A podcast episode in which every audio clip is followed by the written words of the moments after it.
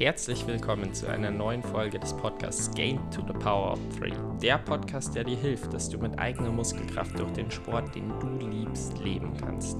Gemeinsam mit Experten unterhalte ich mich über die drei wichtigen Themen für eine erfolgreiche Vermarktung im Profisport. Presse, Sponsoren und den Profisportler selbst. Heute zu Gast im Podcast ist Friedrich Jüngström. Auch diese Folge wird euch mit freundlicher Unterstützung von Schloss und Kammer, einem Tageszentrum und Hotel im Norden von München, das sich durch seine perfekte Atmosphäre für Innovation aus Tradition und Moderne auszeichnet, Steuerberater Matusek, dessen engagierte und fachlich kompetente Mitarbeiter aus allen Bereichen des Steuer- und Finanzwesens dich in individuellen Beratungsgesprächen flexibel, transparent und insbesondere digital bei Steuerfragen beraten und Swiss Life Select, die dich mit ganzheitlicher Finanzberatung unterstützen, damit du finanziell immer die richtigen Entscheidungen für ein selbstbestimmtes Leben triffst. Nun wünsche ich euch viel Spaß mit dem Gespräch mit Friedrich Lyngström. Heute zu Gast im Podcast habe ich Friedrich Lyngström. Friedrich Lyngström ist, äh, hat langjährige Erfahrung im Bereich von Vertrieb im Sport. Ehemalig hat er bei Sailfish gearbeitet, hat dort unter anderem in früheren Zeiten ähm, den äh, Patrick Lange gemanagt. Heutzutage ist er für eCoy, für Swisside, für Lilsport ähm, im Vertrieb und Marketing zuständig und macht auch das Management von Andy Dreiz und Marc Dülsen. Also wirklich ein sehr ähm, vielseitiger Mensch. Ähm, und ich glaube, dass es sehr, sehr spannend ist, weil er eben die Verbindung von Athletenseite und Firmenseite hat. Und deswegen glaube ich, ist es sehr spannend, mit dir zu sprechen. Und ich freue mich sehr, äh, ja, deinen Input zu bekommen. Und vielen Dank, dass du dir die Zeit nimmst, im Podcast dabei zu sein. Ja, danke für die Einladung. Ich freue mich auch auf ein nettes Gespräch mit dir. Sehr cool. Äh, ich finde immer, am besten ähm, stellt sich der Gast selber vor. Deswegen stelle ich immer zwei ganz simple Fragen zum Einstieg, nämlich wer bist du und was machst du? Ja, mein Name ist Friedrich Jungström. Ich bin seit 2007 irgendwo in der Triathlon-Welt äh, ja, immer in Beschäftigung gewesen. Ähm, habe seit an, am Anfang ähm, jahrelang bei Selfish gearbeitet und bin jetzt seit 2018 selbstständig. Habe eben, wie du gerade gesagt hast, äh, da eine ganz gute Verbindung gehabt, da ich das Thema Sponsoring sowohl aus der Seite des Athleten kenne, die ich gemanagt habe oder manage, und aus der Seite des Unternehmens ähm, lange für Selfish, für Sponsoring zuständig gewesen und auch bei den Firmen, für die ich jetzt arbeite, bin ich immer noch mehr oder weniger beratend im Bereich Sponsoring zuständig. Genau, dann äh, hast du jetzt schon einen groben Einblick in deine Person gegeben. Ich fände es einfach spannend. Du hast jetzt gesagt, seit 2007 bist du im Triathlon ähm, zuständig. Was hat vielleicht bei dir die Begeisterung irgendwo oder im Sport zuständig? Ähm, was hat bei dir die Begeisterung für Vertrieb und Marketing im Sport ausgelöst und wie war eben dann auch dein Werdegang? Kannst du ja vielleicht noch mal ein bisschen tiefer einsteigen. Ja, also Sport war schon immer ein, ein, ganz großer, wichtiger Teil in meinem Leben. Alles hobbymäßig, ähm, von frühester Kindheit an äh, viel gemacht und getan. Ähm, bin dann auch in 2003 habe ich meinen ersten Triathlon gemacht, damit angefangen und äh, so und, und beruflich war ich dann zu der Zeit habe ich im Vertrieb gearbeitet und was will man mehr als irgendwo Hobby und Beruf unter einen Hut bringen und, und schauen, dass man den ganzen Tag mit dem zu tun hat, was einem Spaß macht. Und es war zu dem Zeitpunkt ähm, sehr stark der Triathlon. Und dann hat sich die Chance ergeben, äh, bei der Firma Selfish eben, äh, dass ich da einsteigen konnte mit von Anfang an, was äh, sowohl vertrieblich sehr spannend war, eine Marke von, die es noch nicht gab, zu prägen und, und mit aufzubauen ähm, wie auch mit dem Metier, was einem wirklich Spaß macht, der Triathlonsport, ähm, damit den ganzen Tag zu tun zu haben und auch mit dem, mit dem Umfeld, das es dann mit sich bringt. Sei es jetzt Athleten, sei es jetzt die Age-Grouper, Rennveranstalter, Rennen, ähm, Mitbewerber oder, oder andere Firmen aus der Sportbranche, der, die Kontakte, die machen einfach Spaß. Und ja, das ist, das ist so der, der Hintergrund, warum, warum ich da so lange drin geblieben bin, weil es einfach Spaß macht. Selfish, ähm, sagst du ja schon, warst du irgendwie seit Anfang an dabei, ähm, war sicher dann auch eine prägende Zeit, in der du eben viel gelernt hast. 2018 hast du dich dann trotzdem entschieden, äh, den Schritt in die Selbstständigkeit zu gehen, wo du eben jetzt ja verschiedene Firmen und verschiedene Athleten betreust. Ähm, warum hast du diesen Schritt gemacht? Das war eine rein private Geschichte. Also ich bin, ich bin sehr im Guten mit Jan auseinandergegangen. Wir haben auch heute noch einen guten Kontakt und, und sprechen regelmäßig. Ähm, es war einfach meine Frau, wohnt in München, Selfish sitzt äh, in Funkstadt bei Darmstadt. Da waren die Wege dann doch einfach irgendwann relativ weit. Und vielleicht ist es dann auch trotzdem mal der Schritt, der Zeit gewesen, einen Schritt zu machen, für beide Seiten wohlgemerkt. Also sowohl für mich einen Schritt zu machen in, in eine Richtung, in eine neue Richtung, mal wieder nach, nach dann doch äh, fast zehn Jahren Festanstellung bei Selfish. Und äh, auch für Selfish, glaube ich, ein guter Schritt, mal neue Impulse reinzubringen, weil das, was was ein Mitarbeiter, dadurch, dass ich von Anfang an dabei war, habe ich natürlich viel mit prägen können, dass es das auch was Spaß gemacht hat, dass man einfach die Chance hatte, in ein, ein weißes Blatt Papier zu nehmen und das, das zu füllen einfach mit Leben. Und das haben wir viele Jahre lang gemacht. Das hat sehr viel Spaß gemacht, äh, macht mir auch heute noch Spaß, sowas. Aber ähm, vielleicht ist es irgendwann mal ganz gut, wenn da ein neuer, neuer Stift kommt, der das anfängt, das Papier zu bemalen.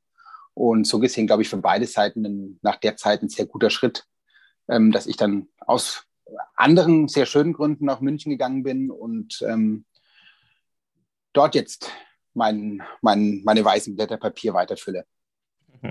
Heutzutage bist du ja dann in deiner selbstständigen Tätigkeit mehr das Bindeglied zwischen Athlet und Firma, beziehungsweise siehst ähm, beide Seiten durch deine verschiedenen Tätigkeiten.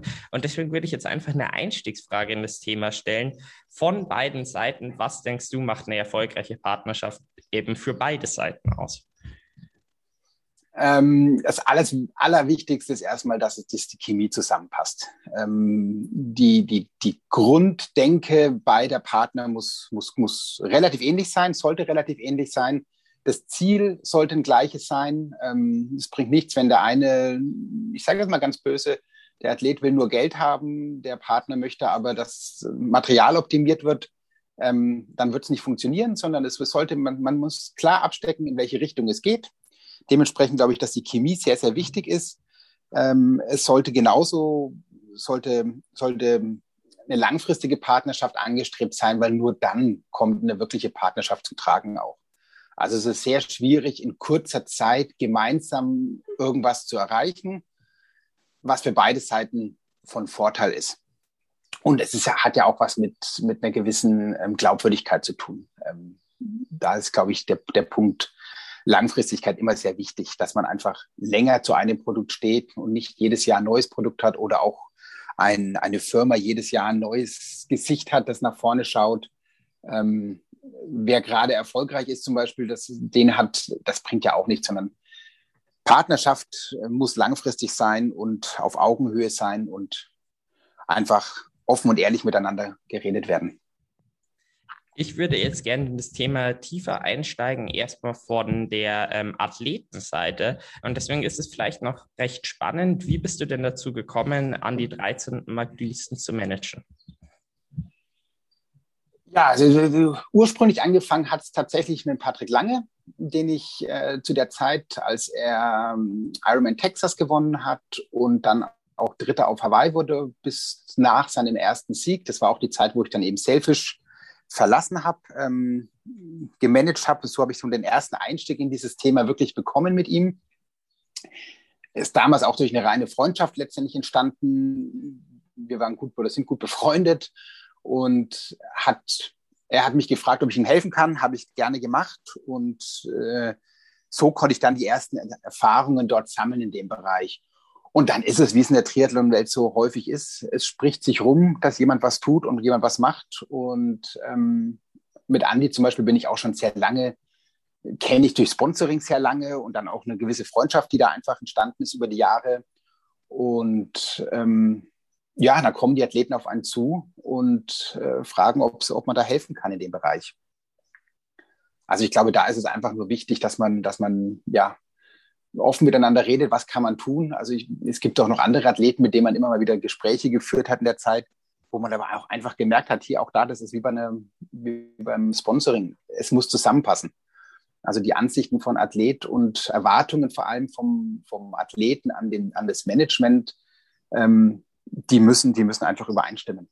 Das ist da ein ganz, ganz wichtiger Punkt.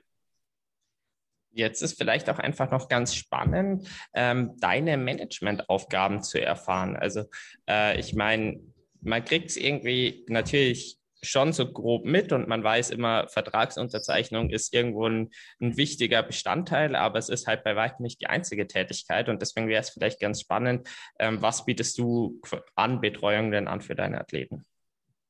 Ich glaube sogar der Vertragsabschluss, das ist, äh, oder die Sponsoren, das ist nur ein ganz, ganz kleiner Teil, den man, den man bieten kann und äh, ich glaube sogar der viel wichtigere Teil ist eine gewisse Beratung ähm, und Begleitung über die Saison hinweg.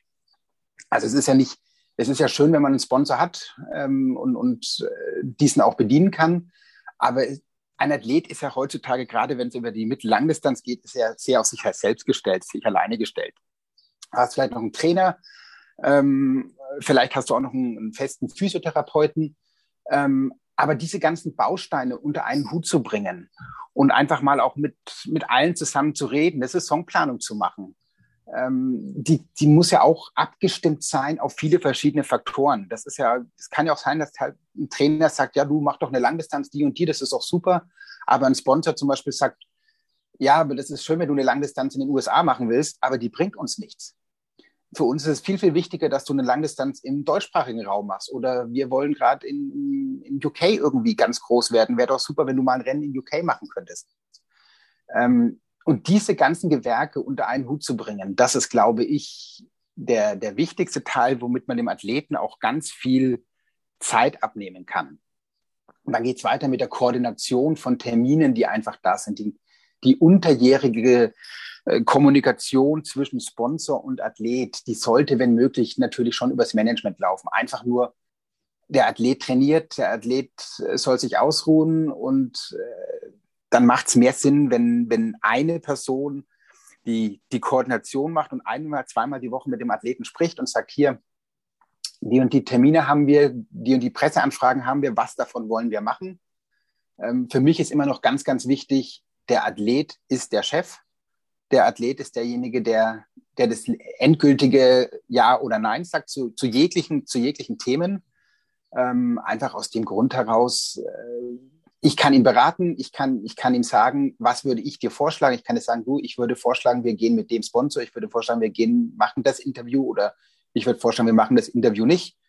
Ähm, aber der Athlet ist am Ende der immer noch, der sagt, ja, machen wir, ja, nein, aber das muss halt vorgefiltert werden, dass er nicht jegliche Entscheidungen und jegliche Kommunikation selber machen muss. Ja, sonst ist es auch einfach recht viel. Jetzt hast du schon angesprochen, ähm, Vertragsabschluss ist eher eben kleiner Bestandteil. Ähm, deswegen würde ich jetzt auch einfach mal bei einem anderen Thema ein bisschen starten, nämlich ähm, dem Thema Presse, wo du ja auch gesagt hast, ähm, da vielleicht ein bisschen ähm, Vorfilter. Da würde es mich mal interessieren, wenn Anfragen reinkommen. Ähm, was sind quasi entscheidende Faktoren, warum ähm, sowas angenommen wird und warum aber auch nicht? Es ist ja vieles, vieles ist natürlich ein Bauchgefühl. Ähm, man, also es, es, kommen Anfragen rein, gerade aus dem Ausland, wo man sagt, so, da muss ich jetzt, die wollen jetzt hier irgendwie, dass man da 20 Fragen schriftlich beantwortet. Ähm, von irgendwo in der Seite, wo man sagt, ja, das ist, das ist nett, das kann man vielleicht in der Offseason machen, aber vielleicht nicht jetzt. Auf der anderen Seite, wenn es dann ist, zum Beispiel ein Bike Review oder sowas, was dann häufig reinkommt, da kann ich 90 Prozent, 95 Prozent äh, der Fragen kann ich vor, vorbeantworten und ein Athlet gibt die dann quasi frei und füllt den Rest auf. Dann kann man das schnell machen. Ähm, ich glaube, es ist immer so eine Aufwand-Nutzen-Geschichte. Deutsche Medien, seriöse deutsche Medien, die haben natürlich immer, versucht man immer zu bedienen, so gut wie es geht.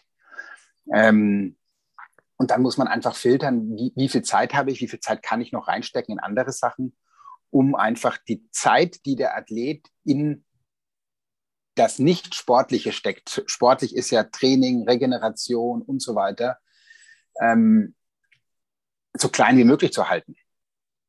Und, und vieles, vieles, was ich dann machen kann oder ein Management übernehmen kann, ähm, ist, ist ja für den Athleten nur gut. Und am Ende des Tages versucht man natürlich so viel wie möglich zu bedienen. Das ist ganz klar, weil ich meine, wir, wir leben alle davon, dass, dass die eigene Marke nach außen getragen wird und die Marke der Sponsoren. Und das funktioniert eben nur, wenn man eben die Hilfe von Medien bekommt.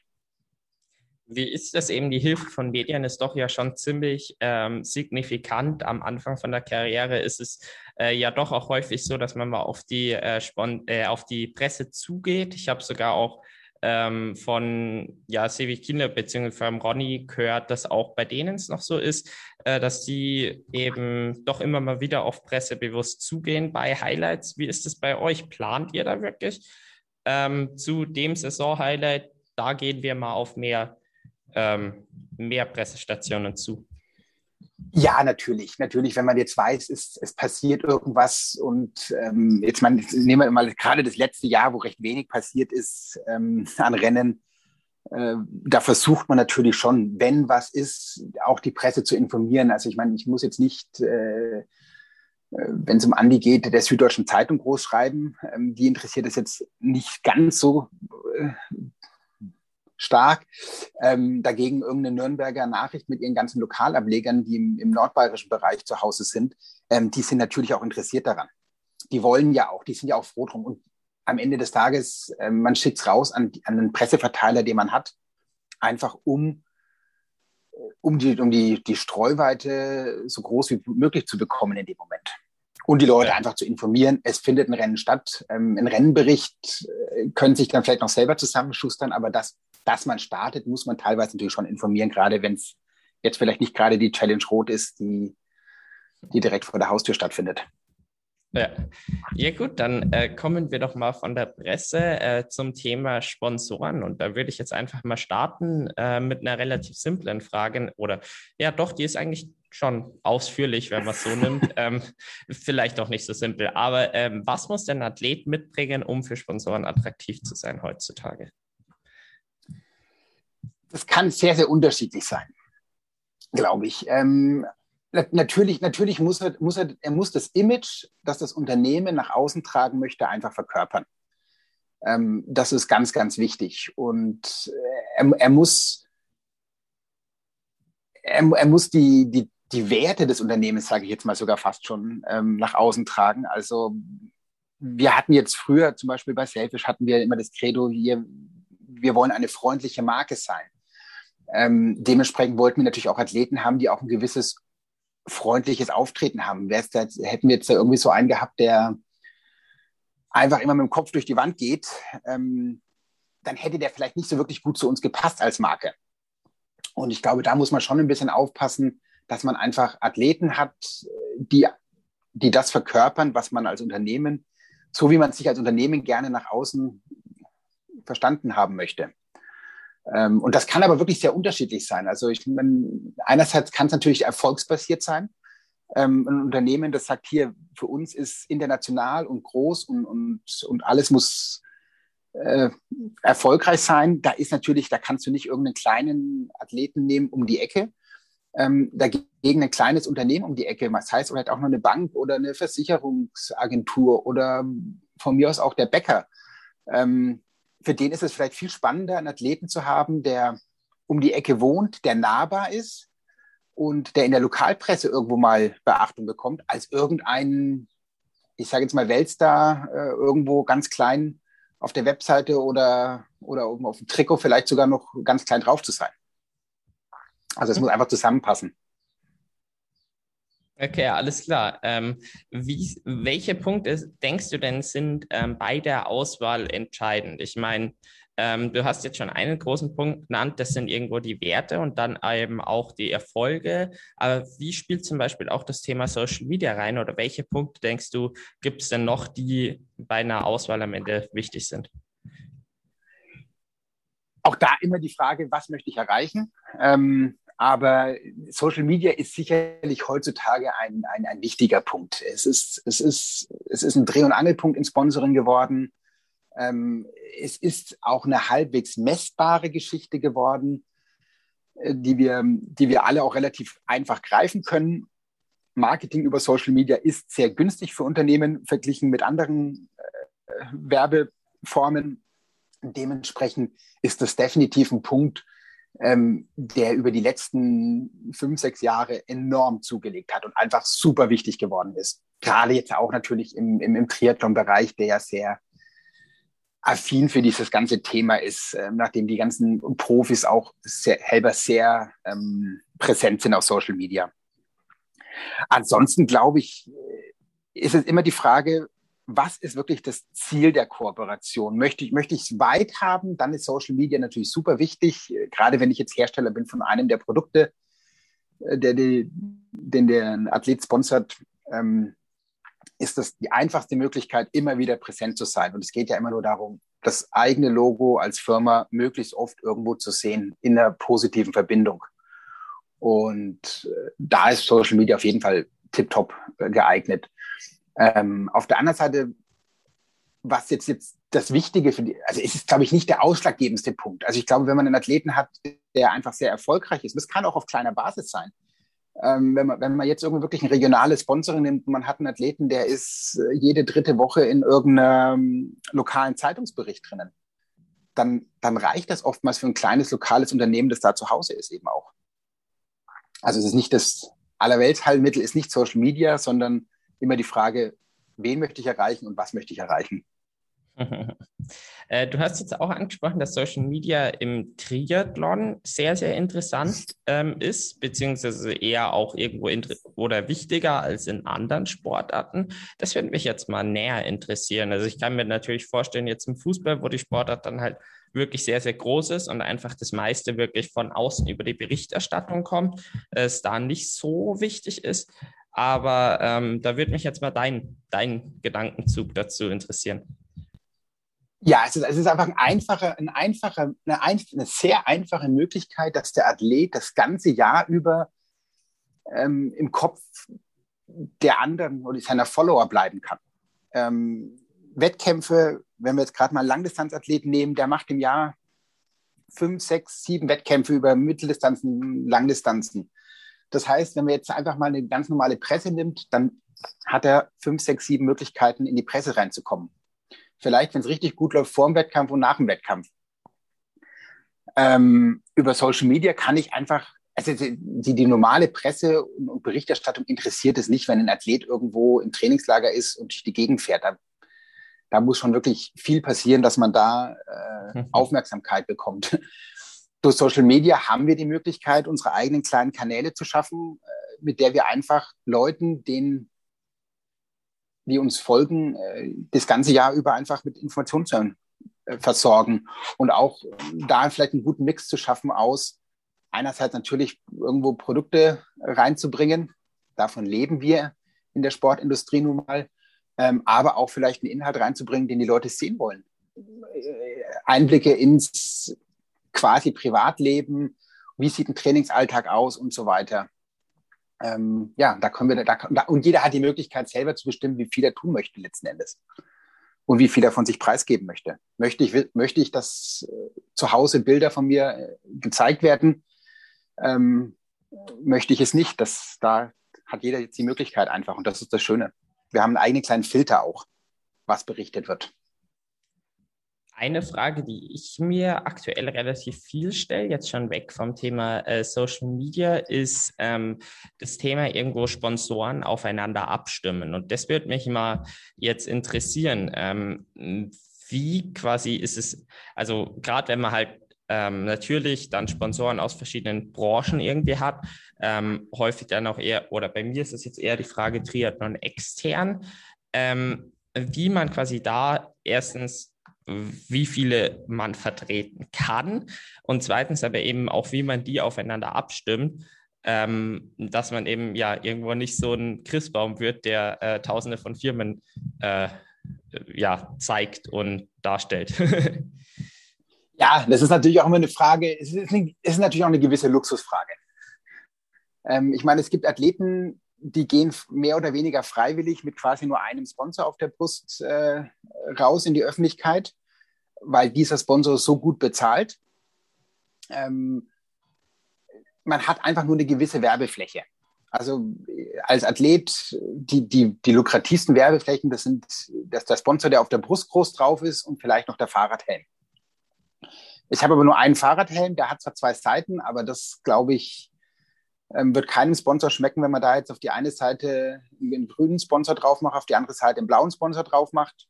Ähm, wird, wird einfach nicht funktionieren. Und, und so limitiert sich das Ganze natürlich auch schon.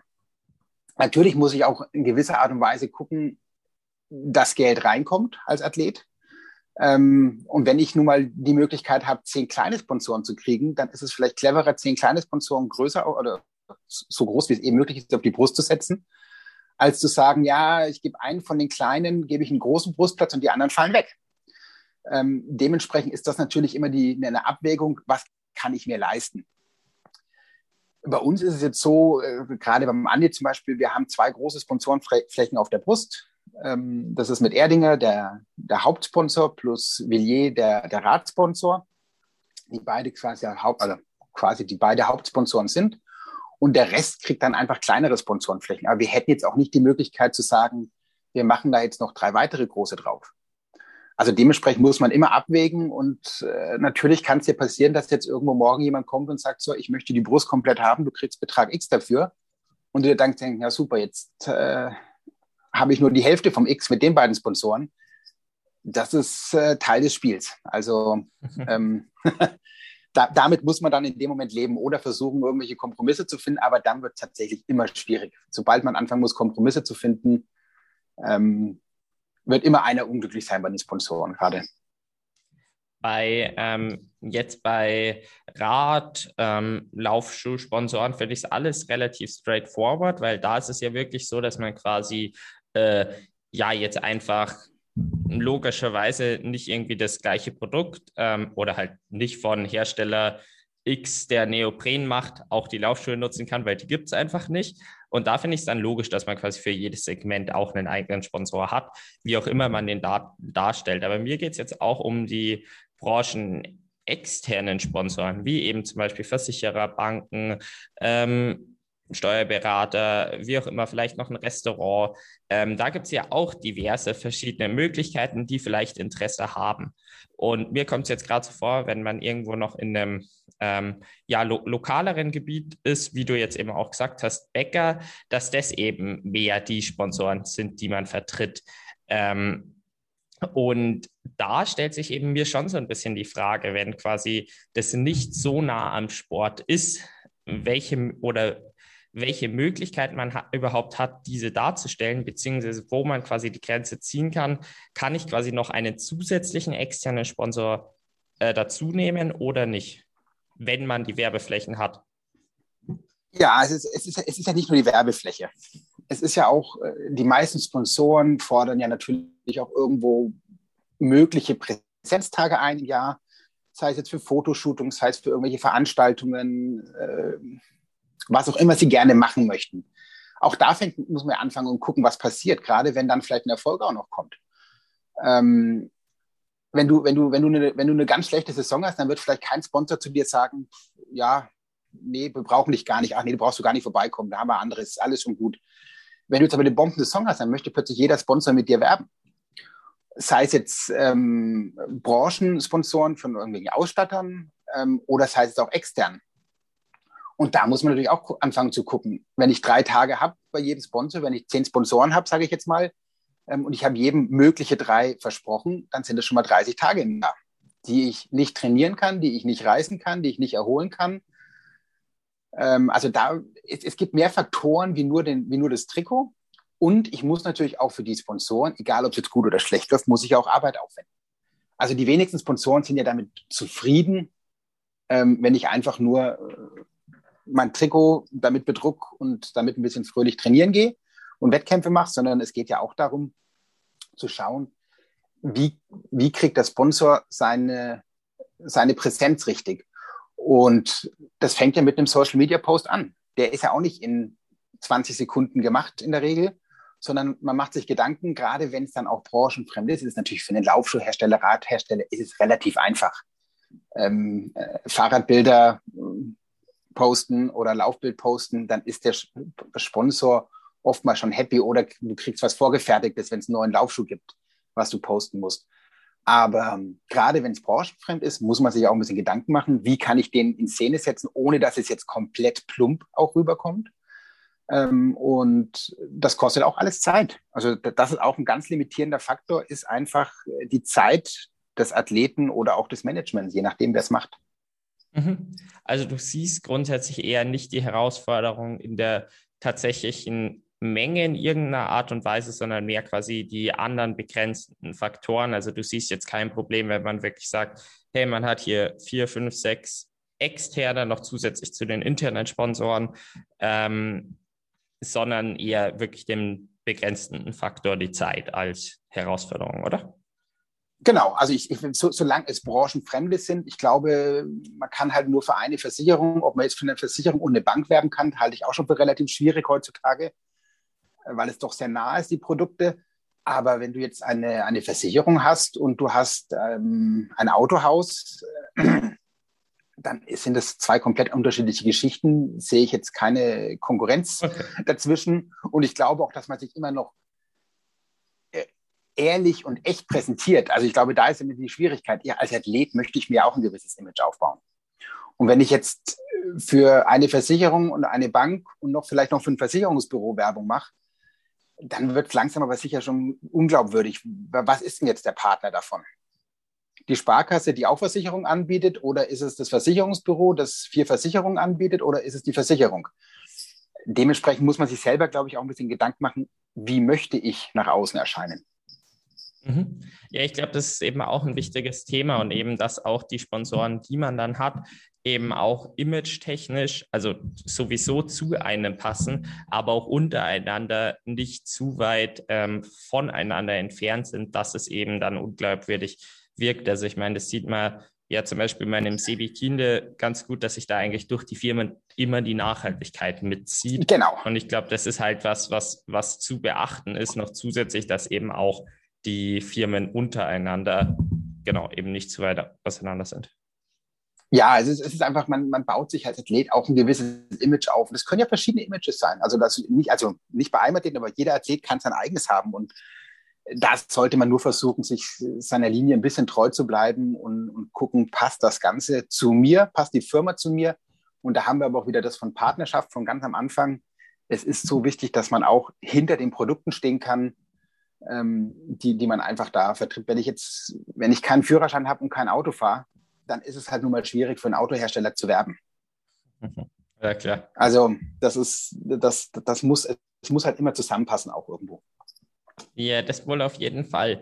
Ähm, jetzt haben wir schon relativ viel darüber gesprochen, wenn man Sponsoren hat, wenn man irgendwo die ähm, Auswahl hat, aber erstmal, um dahin zu kommen, ähm, ist auch irgendwo Zugang auf Sponsoren ein wichtiges Thema. Jetzt würde es mich mal interessieren, ähm, wie geht ihr auf Sponsoren zu, beziehungsweise ähm, wie entstehen die Sponsoring-Kooperationen, die äh, ihr habt? Sind es häufig irgendwo Kontakte oder sind es eben auch meistens Anfragen, die eingehend sind? Also welche Erfahrungen habt ihr überhaupt mit ausgehenden Anfragen auch?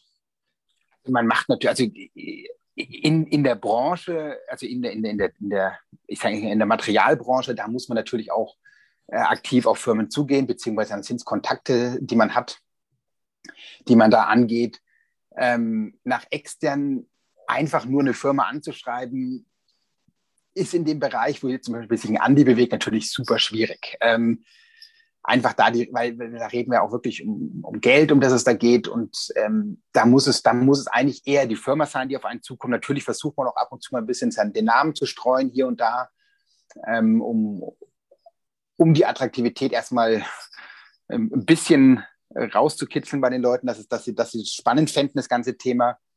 Ähm, es muss natürlich in dem Fall auch eine gewisse Triathlon-Affinität da sein.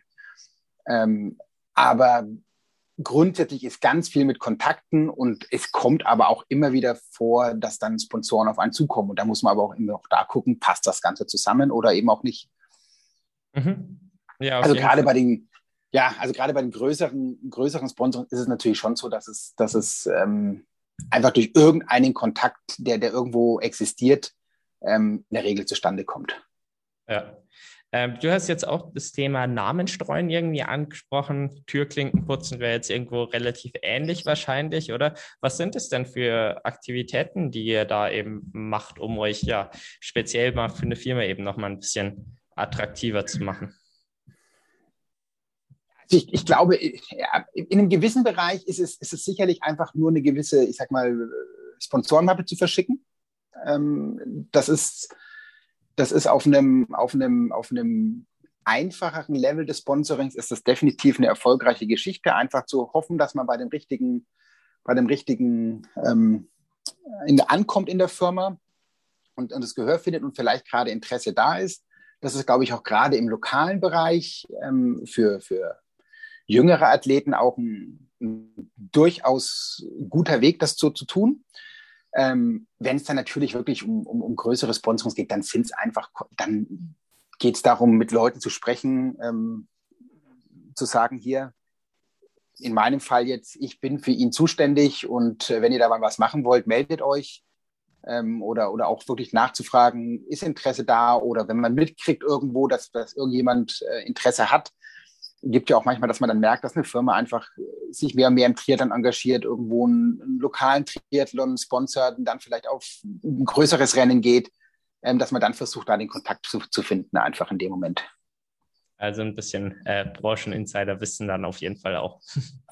Ja, das gehört sicherlich dazu. Also ich meine, es, es ist halt nun mal sehr unwahrscheinlich, dass man jetzt bei einem, bei einem, bei einem Automobilhersteller, der 0,0 mit dem Triathlon zu tun hat, einfach so eine Sponsorenmappe dahin schickt ähm, und die sagen, ach super, genau darauf haben wir heute noch gewartet, ähm, machen wir was, ähm, sondern eine gewisse Grundaffinität wird immer da sein müssen. Es heißt jetzt äh, eine Begeisterung für den Sport, einfach, wenn ich jetzt äh, den Herrn Brombach nehme von Erdinger, der einfach brennt für Triathlon und Biathlon und da einfach vor, vor vielen Jahren angefangen hat, Geld reinzustecken in den Sport ähm, ohne zu wissen, ob es wirklich wieder zurückkommt, was ja immer das Hauptziel bei der ganzen Partnerschaft auch ist, dass auch der Sponsor sein Geld äh, zurückbekommt, das er rein investiert. Und er hat es einfach gemacht und es ist bei ihm, hat sich sicherlich ausbezahlt. Aber da muss man sicher auch zum richtigen Zeitpunkt am richtigen Ort sein, um an ja, so jemanden ranzukommen.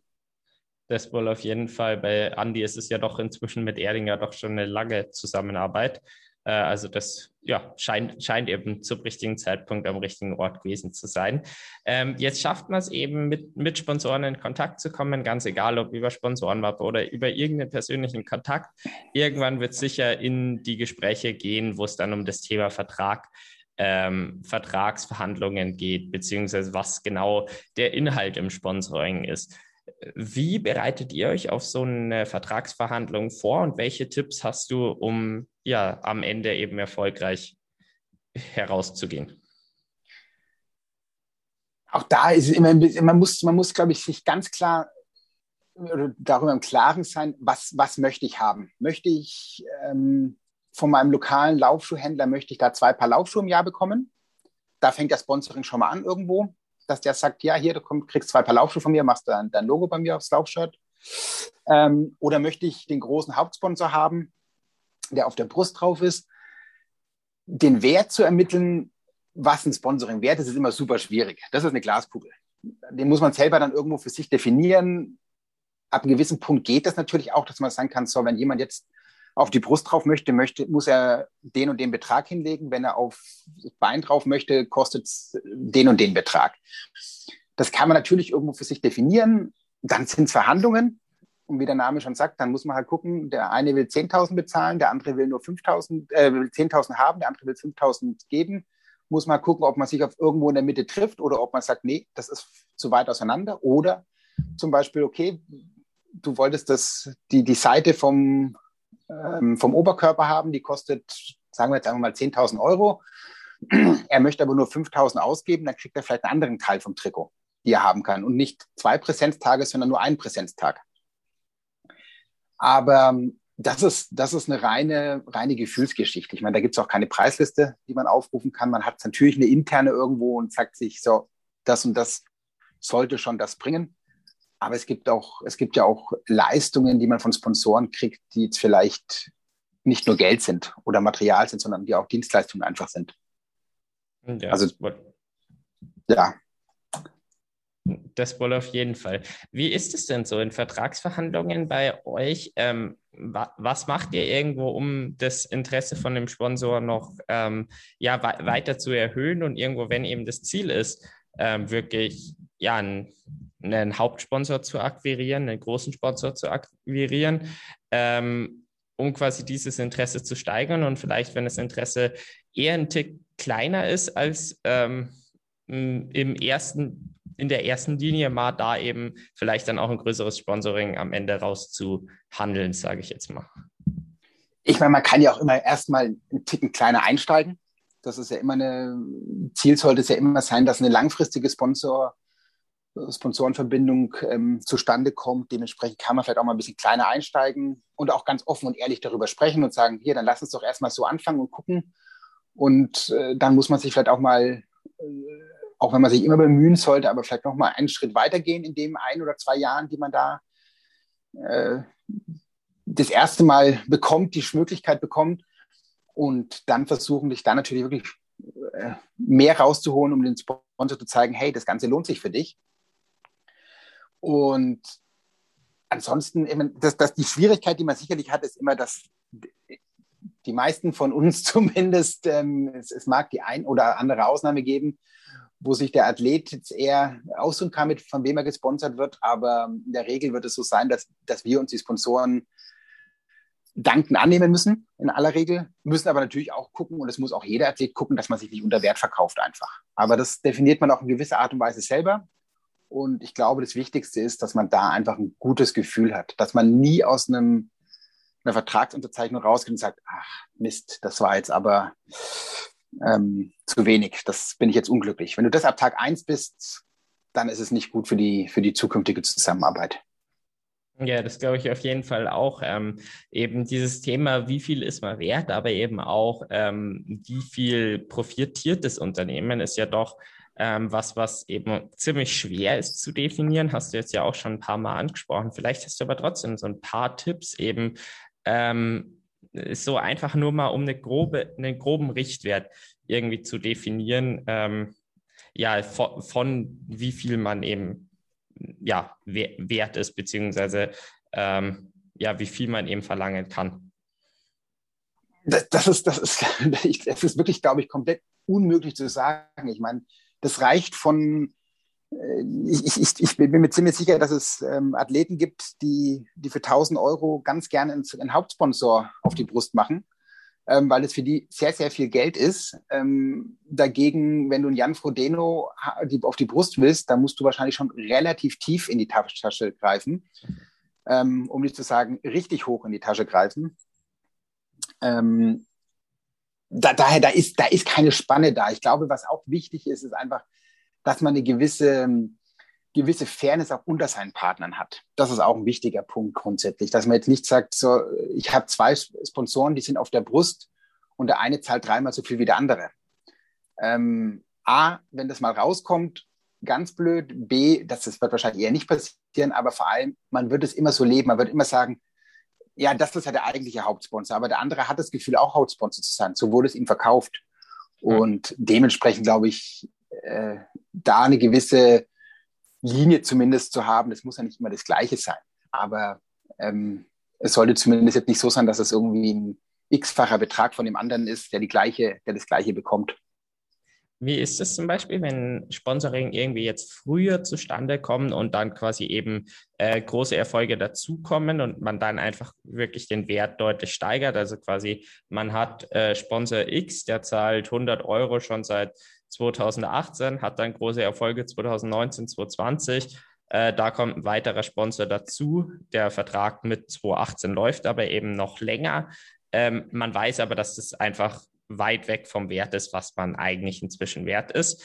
Ähm, würdest du da auf Sponsor, also quasi auf den Sponsor von 2018 auch nochmal zugehen, hey, für die gleiche Leistung äh, zahlt der andere inzwischen das? Denkst du, da ist eine Anpassung möglich? Oder eben dann irgendwo eher hin äh, bei dem neuen Sponsor zu sagen, hey, äh, weniger? Also wenn wirklich eine Leistungs- oder eine, eine Ergebnissteigerung da ist, ähm, die, die auch ein bisschen unerwartet kommt, sage ich jetzt einfach mal. Also wenn, wenn du kannst definitiv immer mit einem Sponsor sprechen. Und ich glaube, das ist auch wieder dieses Partnerschaftliche. Und ein, ein, guter Sponsor wird auch sagen, hey, ja, ich sehe, dass das, was du jetzt leistest, ist eine, auf einer ganz anderen Hausnummer. Ähm, da können wir sicherlich was machen. Entweder jetzt direkt oder dann vielleicht auch mit dem Folgevertrag, dass man sagt, hier, der verläuft jetzt noch ein Jahr, der Vertrag, den machen wir jetzt noch zu dem Betrag. Aber dann lass uns jetzt schon mal direkt aufsetzen, dass wir dann den Betrag deutlichst erhöhen danach. Ich glaube, was immer ein ganz schlechtes ganz schlechter Stil ist, ähm, das ist zu sagen, ja, aber der bezahlt das und das. Ähm, da würde ich als Sponsor auch hingehen, habe ich tatsächlich auch schon in meinem Leben gemacht und gesagt, ja gut, dann geh da hin. Dann ist es so. Ähm, dann, dann steht ein, ein, Athlet nicht mehr loyal zu mir. Ähm, und das ist, es ist ein Geben und Nehmen, beide Seiten. Und wenn jemand in einen Athleten investiert, zu einer Zeit, wo er vielleicht noch nicht so bekannt war, sagen wir es mal so, oder noch nicht die großen Ergebnisse hatte und dann kommen die großen Ergebnisse, dann sollte man diesen Sponsor auch in einer gewissen Art und Weise ähm, würdigen und dankbar sein, dass er einen zu der Zeit unterstützt hat, wo es vielleicht schwer war. Mhm. Okay, aber du, du siehst dann eben in, in, so einem speziellen Fall eben nicht unbedingt die Herausforderung, dass da dann ein unterschiedlicher Wert ist, sondern quasi Nein. Bei, bei Sponsor X, hey, Dankbarkeit, äh, cool, dass du es so machst. Und dann ist es aber in Ordnung, eben auch äh, den Sponsor Y, den neuen, äh, dann eben auch mit einem höheren Betrag und dann eben X lieber mal mit ja. der Zeit anpassen. Genau. Natürlich, man, man, man, darf, man muss halt nur immer, der, der Wert bemisst sich auch aus vielen. Das ist ja nicht nur ein, ein, ein Betrag oder eine Anzahl Laufschuhe, die unter einem Vertrag steht. Ähm, es ist ja auch manchmal, was verbindet mich mit einem Sponsor? Vielleicht tut ein Sponsor auch andere Sachen für mich noch, die, die gar nicht materiell sind. Der hilft mir einfach. Er unterstützt mich mal bei einem Trainingslager irgendwo. Keine Ahnung, schickt mir Material dahin, das kaputt gegangen ist und ähnliches. Das kann ja auch Geld wert sein. Also Sponsoring ist ja immer nicht nur das Monetäre, sondern da kann ja auch noch viel anderes drumherum ähm, dazukommen, was, was einfach den Wert eines Sponsorings erhöht. Und auch Loyalität ist definitiv etwas, was man weiß, dann kann ich mich vielleicht auch auf den Sponsor verlassen, wenn es mal nicht so gut läuft. Du hast jetzt auch schon ein paar Mal eben angesprochen, das Thema ähm, langfristige Partnerschaften, dass die eigentlich essentiell sind dafür, dass ein äh, Sponsoring erfolgreich ist. Und deswegen äh, würde es mich interessieren, wie oft tauscht ihr euch quasi mit Sponsoren darüber aus, ähm, wie zufrieden diese sind mit dem Sponsoring? Also quasi, wie häufig findet da der Kontakt statt? Ähm, dass eben garantiert wird, dass da es eben auch erfolgreich ist nach, nach Vertragsabschluss? Das ist sehr unterschiedlich. Ähm, es gibt also natürlich mit, mit, den, mit den wichtigen Hauptsponsoren und, und ähnlichen spricht man mehrmals unterm Jahr. Da spricht der, sollte auch, finde ich, der Athlet auch ab und zu mal mit dem Sponsor sprechen. Das sollte nicht nur über das Management gehen. Da ist auch ein wichtiger Austausch. Ähm, immerhin wird immerhin noch der Athlet gesponsert und nicht nicht die beratende Person, die nebendran steht. Ähm, aber gerade um gerade wenn es darum geht, einfach den Kontakt auch aufrechtzuerhalten. Aber das kommt ganz auf den Sponsor drauf an. Also es gibt sicherlich Sponsoren, mit denen, also eine direkte Kommunikation, wo man wirklich nur mit dieser einen Person zu tun hat, passiert eher selten. Bei anderen passiert das sehr, sehr regelmäßig und sehr häufig. Ähm, kommt ja auch darauf an, zum Beispiel, gibt dann Sponsoren, mit denen man auch einfach aufgrund von Material oder ähnliches öfters im Jahr sprechen muss. Ähm, und dann spricht man nicht nur klassisch über oder nicht nur über das gerade hier, ich brauche neues Laufrad, ich brauche einen neuen Laufschuh, sondern dann spricht mir auch nochmal drei Sätze vielleicht. Ähm, wie geht's, wie läuft's, ähm, wie sieht's aus? Auf der anderen Seite muss man die Sponsoren natürlich generell einfach auf dem Laufenden halten und auch offen und ehrlich. Das finde ich ist sehr wichtig in dem Bereich. Wie und dann kriegt man meistens auch ein Feedback. Ähm, wie wir die auf dem Laufen halten, also wir, wir schicken regelmäßig Berichte an alle Sponsoren, Vorrennen, Nachrennen, ähm, auch so sonst mal unterjährig, ähm, wenn was ansteht, aber oftmals über den Weg und oftmals ergibt sich daraus dann eine gewisse Kommunikation einfach. Also wenn man äh, vorm Rennen was hinschickt, dann kommt zurück, hey, viel Erfolg, wie sieht's aus, wie läuft's von einem? Dann antwortet man demjenigen auch wieder ähm, und das Gleiche nach dem Rennen dann auch. Mhm. Okay, ja, alles klar. Also es ist sehr unterschiedlich. Ich glaube, eher quasi bei den Saison-Highlights nur oder macht ihr es häufiger? Sogar? Nee, das machen, das machen wir tatsächlich bei jedem Rennen, bei jedem, vor Ach, jedem Rennen, nach jedem Rennen schicken wir ein kurzes Information. Die Sponsoren sollen ja wissen, wo Andi startet, wann er startet. Ähm, und dementsprechend geht das immer raus bei uns. Okay, alles klar. Ähm, jetzt, um vielleicht einfach nochmal von ähm, Sponsorenseite auch auf das Ganze äh, zu schauen, ähm, einfach weil du von dort aus die Expertise hast, ähm, würde es mich jetzt noch interessieren. Ähm, wir haben das vorher schon so ein bisschen angeschnitten, beziehungsweise auch schon von Athletenseite, ähm, aber quasi welche Kernaufgaben ähm, stellst du denn fest, ähm, dass ein Athlet für ein Unternehmen tatsächlich hat und wo ist quasi der primäre Mehrwert, den eine Firma aus einem äh, Athleten ziehen kann? Grundsätzlich geht es natürlich erstmal darum, dass der Athlet ein Image, ein, ein Image des Unternehmens positiv aufwertet. Ähm, das kann natürlich einerseits wirklich sein, dass er dass er hier sportliche Erfolge hat, ähm, kann aber auch eine Persönlichkeit zum Beispiel einfach sein, die, die, vielleicht einfach irgendwie sehr sympathisch rüberkommt, die ich dann in der Öffentlichkeit irgendwo, dass die Öffentlichkeit verbindet, ah, der Andi Dreiz, der ist jetzt hier bei, bei Erdinger, das, das finde ich super. Oh, den Marc Dülsen finde ich cool. Ach, der ist beim, beim Pro Team Mohrenwirt. Ähm, da fahre ich doch auch mal zum Mohrenwirt hin. Das ist, das ist das eine natürlich, das sehr direkte, dass die Leute den, den, mit, mit einer Person irgendwas Positives verbinden und sagen, hey, das, was der tut, was der macht, finde ich toll. Das, das möchte ich auch, äh, damit dem möchte ich was zurückgeben oder das, das, das gefällt mir, das ganze Thema. Das ist natürlich gerade beim Material ist es so ein Thema. Ähm, der schwimmt den und den Neo, denn dementsprechend finde ich cool beim Kauf. Wird es mich beeinflussen, wenn der Neo passt, werde ich wahrscheinlich den kaufen, wenn ich den Athleten mag.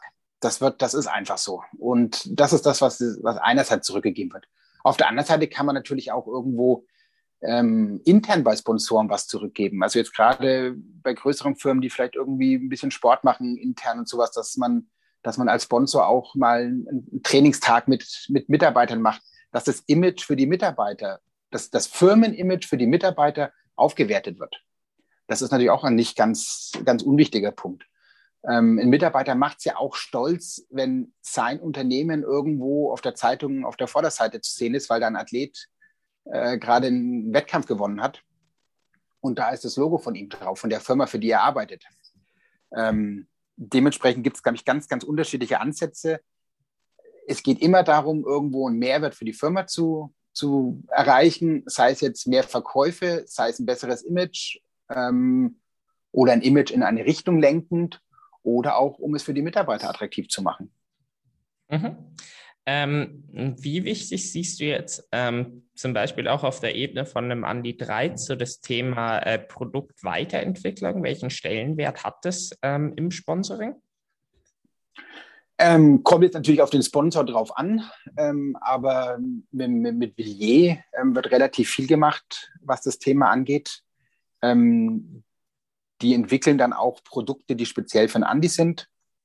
Ähm, Im Laufschuhbereich ist er auch recht früh schon bei der Entwicklung von Schuhen mit dabei, auch wenn er ähm, ja, oder beziehungsweise da wird dann natürlich auch Einfluss drauf genommen, wo, was kommt für ein Feedback vom Andi raus. Ähm, also das ist schon immer die Sponsoren, die Produktsponsoren, oder Produktsponsoren ist falsch, aber die, die, die, die, die auch Material stellen, die sind natürlich daran interessiert, auch Feedback vom Athleten zu bekommen, ähm, was ist gut, was ist schlecht. Also das war für uns bei Selfish früher war das ein ganz wichtiger Punkt von den Athleten. Ähm, die waren die ersten, die die Neos geschwommen haben, oftmals die neuen Modelle und vor allem sehr ausgiebig auch. Das ist ja der große Vorteil, ähm, dass, dass die Produkte einfach sehr, sehr ausgiebig getestet werden und nicht nur für zwei, drei Wettkämpfe vielleicht im Jahr zum Einsatz kommen, sondern einfach tagtäglich mehr oder weniger benutzt werden. Und man dadurch ja dann auch sieht, taugen die Sachen was. Mhm. Ähm, mich würde jetzt aus Firmenseite noch interessieren. Als Firma hat man ja doch eben, weil das irgendwo ja, im, im, Triathlon zumindest eben die sind, die primär tatsächlich entscheiden, äh, kommt ein Sponsoring zustande oder nicht, weil der Athlet eben auch einfach viel ähm, annehmen muss, wenn es natürlich grundsätzlich mal passt. Ähm, deswegen würde mich jetzt mal interessieren, quasi, wie trifft eine Fieber dann überhaupt mal die, die Grundauswahl, ähm, wenn eben auf Athleten zugegangen wird oder auf wie viele Athleten wird zugegangen mit dann dem Ziel, ähm, in die persönliche Gespräche die richtigen herauszufiltern? Das ist sehr unterschiedlich tatsächlich. Ähm, kommt, glaube ich, auch darauf an, wo die Firma gerade steht. Eine junge Firma zum Beispiel, die muss natürlich versuchen, möglichst, möglichst viel, viele Leute zu erreichen, damit einfach die Marke erstmal rausgetragen wird.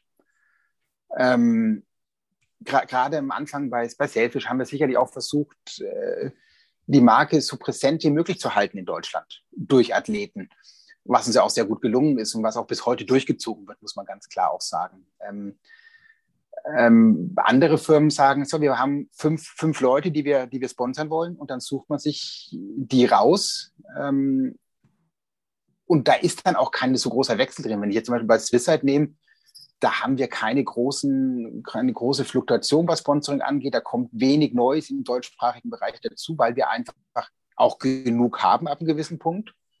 Ähm, mit Patrick Lange sicherlich auch, wenn, wenn du einen Weltmeister hast ähm, und äh, dann noch mit den anderen Athleten außenrum, da brauchst du jetzt nicht so wirklich viele weitere Athleten. Und muss man auch da sozusagen, da, ist auch, da steckt auch viel mehr wie nur das Produkt dahinter, da steckt auch viel Dienstleistung dahinter, zum Beispiel, die gar nicht mehr angeboten werden könnte. Und andere Firmen wie jetzt wirklich auch zum Beispiel Ecoy, Ecoy will die besten Athleten. Punkt. Da gibt es keine, da gibt's keine, keine andere Marschroute, sondern da ist es, ich will jetzt mit Patrick Lange und Anne Haug, äh, einen ehemaligen und eine aktive Weltmeisterin und mit Fred Funk jemand, der sehr, sehr aufstrebend ist ähm, für den deutschen Bereich. Und das, das ist es so, was an großem Sponsoring da ist, weil das dann einfach auch die Ausrichtung von einem Unternehmen ist. Da ist es nicht, wir wollen irgendwo eine breite Masse haben, sondern wir wollen drei Top-Athleten und aus. Also da ist es wirklich sehr, sehr unterschiedlich, wie die Herangehensweise ist. Wo ist da der Unterschied vom Effekt, wenn man quasi sagt, man möchte eher auf quasi mehr kleinere Sportler gehen oder eben auf wirklich sehr, sehr große? Also quasi, welche äh, Gedankengänge können dazu führen, dass man entweder viele sponsort oder eben wenige, aber die dafür eben richtig stark sind?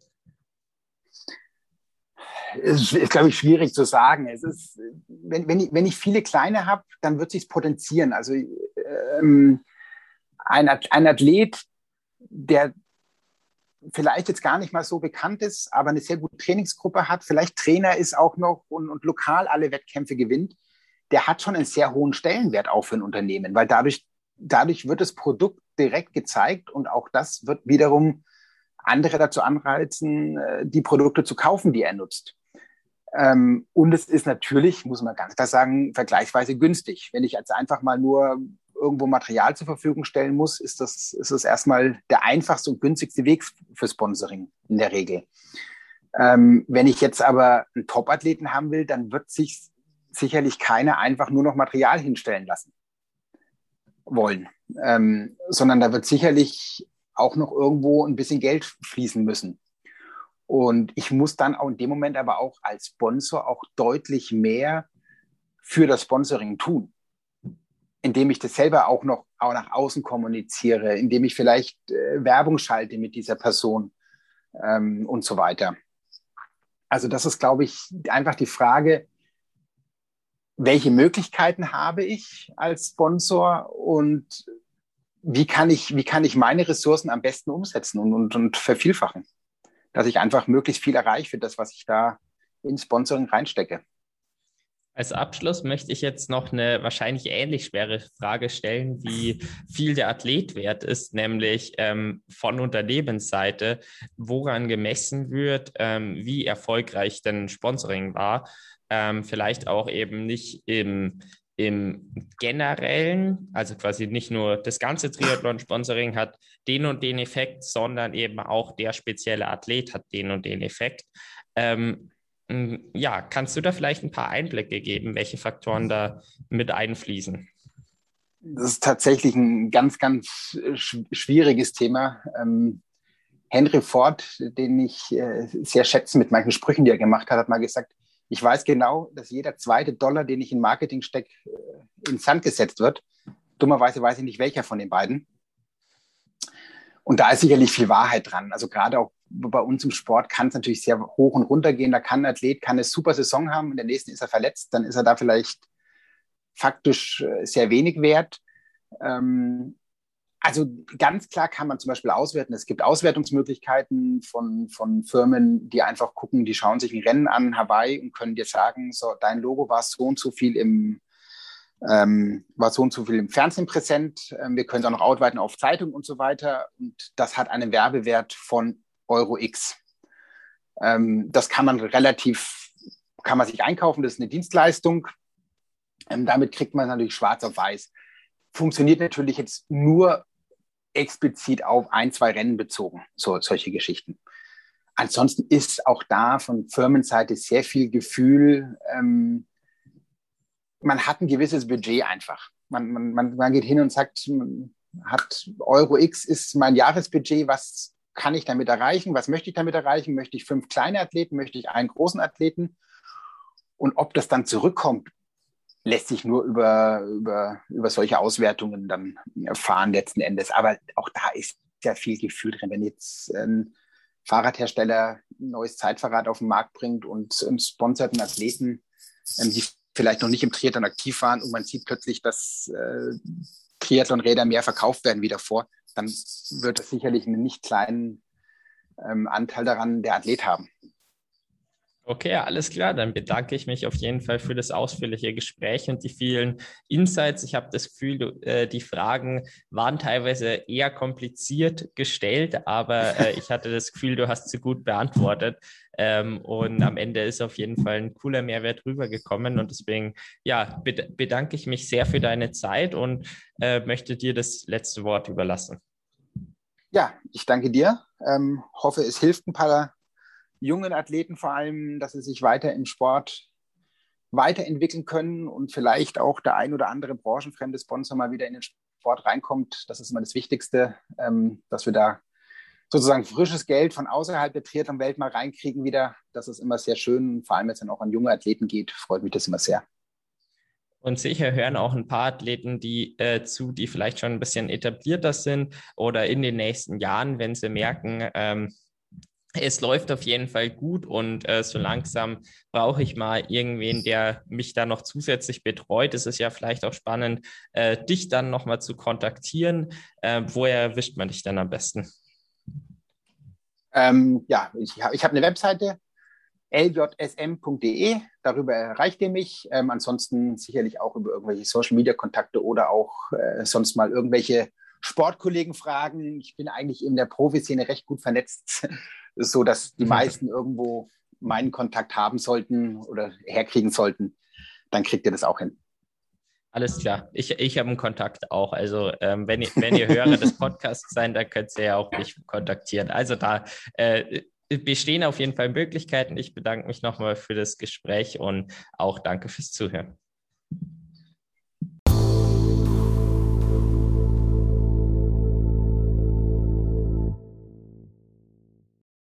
Herzlichen Dank, dass ihr diese Folge mit Frederik Jüngström bis zum Ende angehört habt. Ich fand es wirklich sehr interessant, was er zu erzählen hatte und konnte nochmal einiges mitnehmen und ich hoffe, bei euch war das auch der Fall. Und wenn es der Fall war, dann würde es enorm helfen, dass mehr Leute diesen Podcast hören und den Mehrwert daraus äh, generieren, wenn ihr auf Apple Podcasts eine Bewertung da lasst.